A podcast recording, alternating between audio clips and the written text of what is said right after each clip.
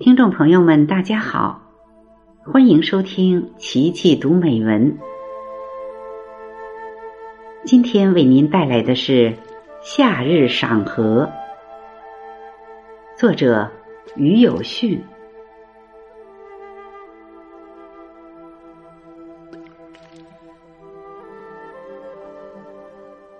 不经意间，六月如花季少女。身着浓墨重彩的盛装，款款而来。大自然一年四季未曾停止慷慨馈赠，树木葳蕤茂密，可供人们纳凉；繁花似锦，花香弥漫，可供人们赏花怡情，快乐度夏。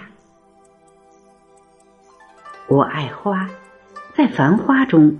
我更爱夏日的荷花，荷花炎炎夏季，顶着烈日开放，开得热烈，开得奔放。它色彩艳丽，端庄大方。古今多少文人墨客对荷花的盛赞，成就了经典语录。于独爱莲之出淤泥而不染。濯清涟而不妖，中通外直，不蔓不枝，香远益清，亭亭净植，可远观而不可亵玩焉。一个星期天的早晨，小雨刚住，清爽惬意。我沿着柏油路去市区三潭公园走一走。我听说公园有几处塘面，其上有许多荷花正在拥红妆、翻翠盖，花影摇曳。这里也是附近市民休闲娱乐的景点之一。记得中学时读朱自清先生的《荷塘月色》，诵读完毕，满口留香。既佩服于先生的生花妙笔，更迷恋于那一塘香荷。如今站在塘边，我仍能背起先生的文章。曲曲折折的荷塘上面，迷望的是甜甜的叶子，叶子出水很高，像亭亭的舞女的裙。但是我面前的这片荷塘。却更加真实，触手可及。在主观景平台前方水面，偌大的一片几乎被碧绿的荷叶覆盖。仅在南侧靠岸边缘处，可见一方水域。徜徉在塘畔，是一种莫大的享受。清风拂面，荷香四溢，满目碧绿。心旷神怡，望着塘面，只见那一个个荷叶厚实而宽阔，有农人的斗笠那么大，叶杆儿高而健壮，像挺直的手臂支撑着荷叶。大概是因为阳光和肥力分布的差异，荷花的长势并不均匀，一忽高，一忽低。将整个池塘的表面演绎成几个绿色的波浪，呼啦啦的，似乎要消退了，又忽然卷起浪头朝前涌去。一方荷塘因此而欲静还动，欲停不止。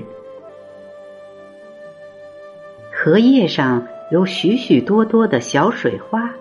像一颗颗晶莹剔透的小珍珠，又像是一个个顽皮的孩子，在绿床上滚来滚去。荷花从挨挨挤挤的荷叶中探出头来，像一个个穿着粉红裙子的美丽少女，千姿百态。有的花瓣儿全部展开了。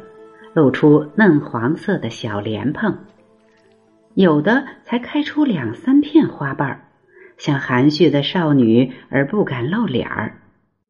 有的还是花苞，像一双小手紧紧的合抱在一起；有的花瓣儿已经凋谢，落下来了，飘在水面上，像一只只小船，在水上慢慢滑行。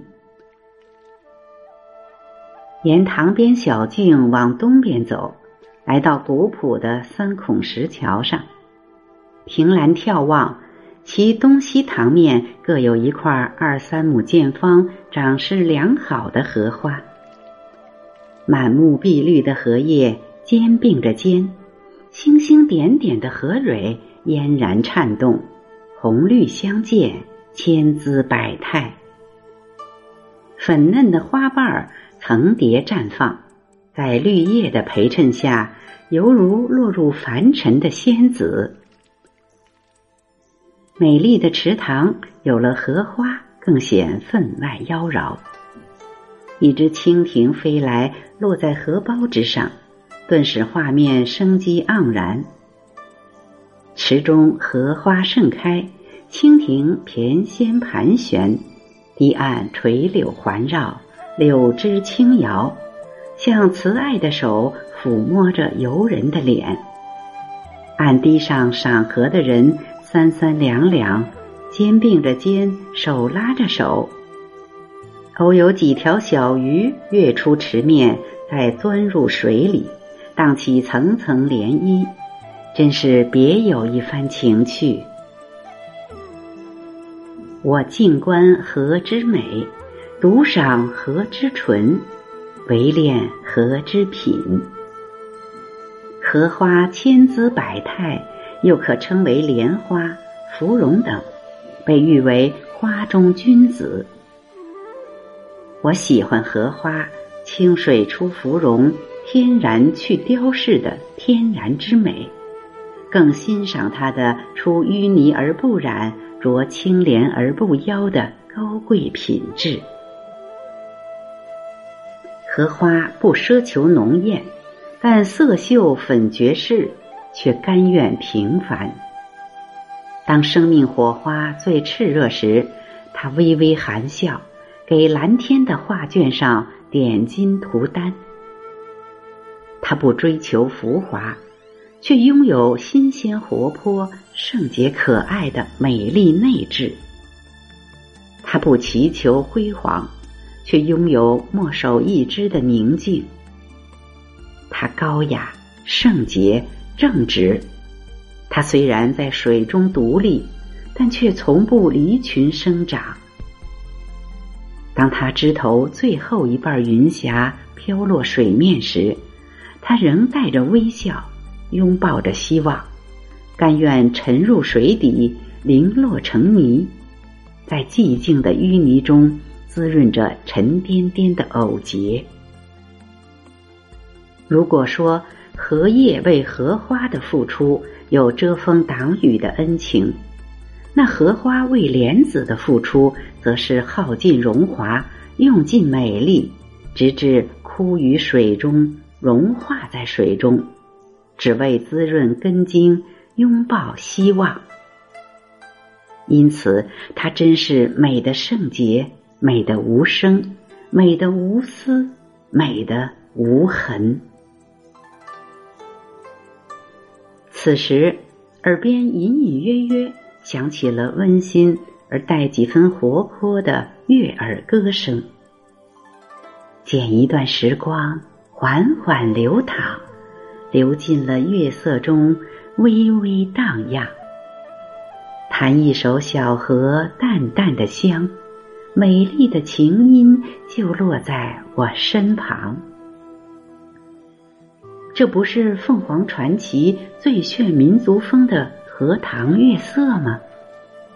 虽不是原唱，这翻唱者似乎也有一定水准，起码是没怎么走调。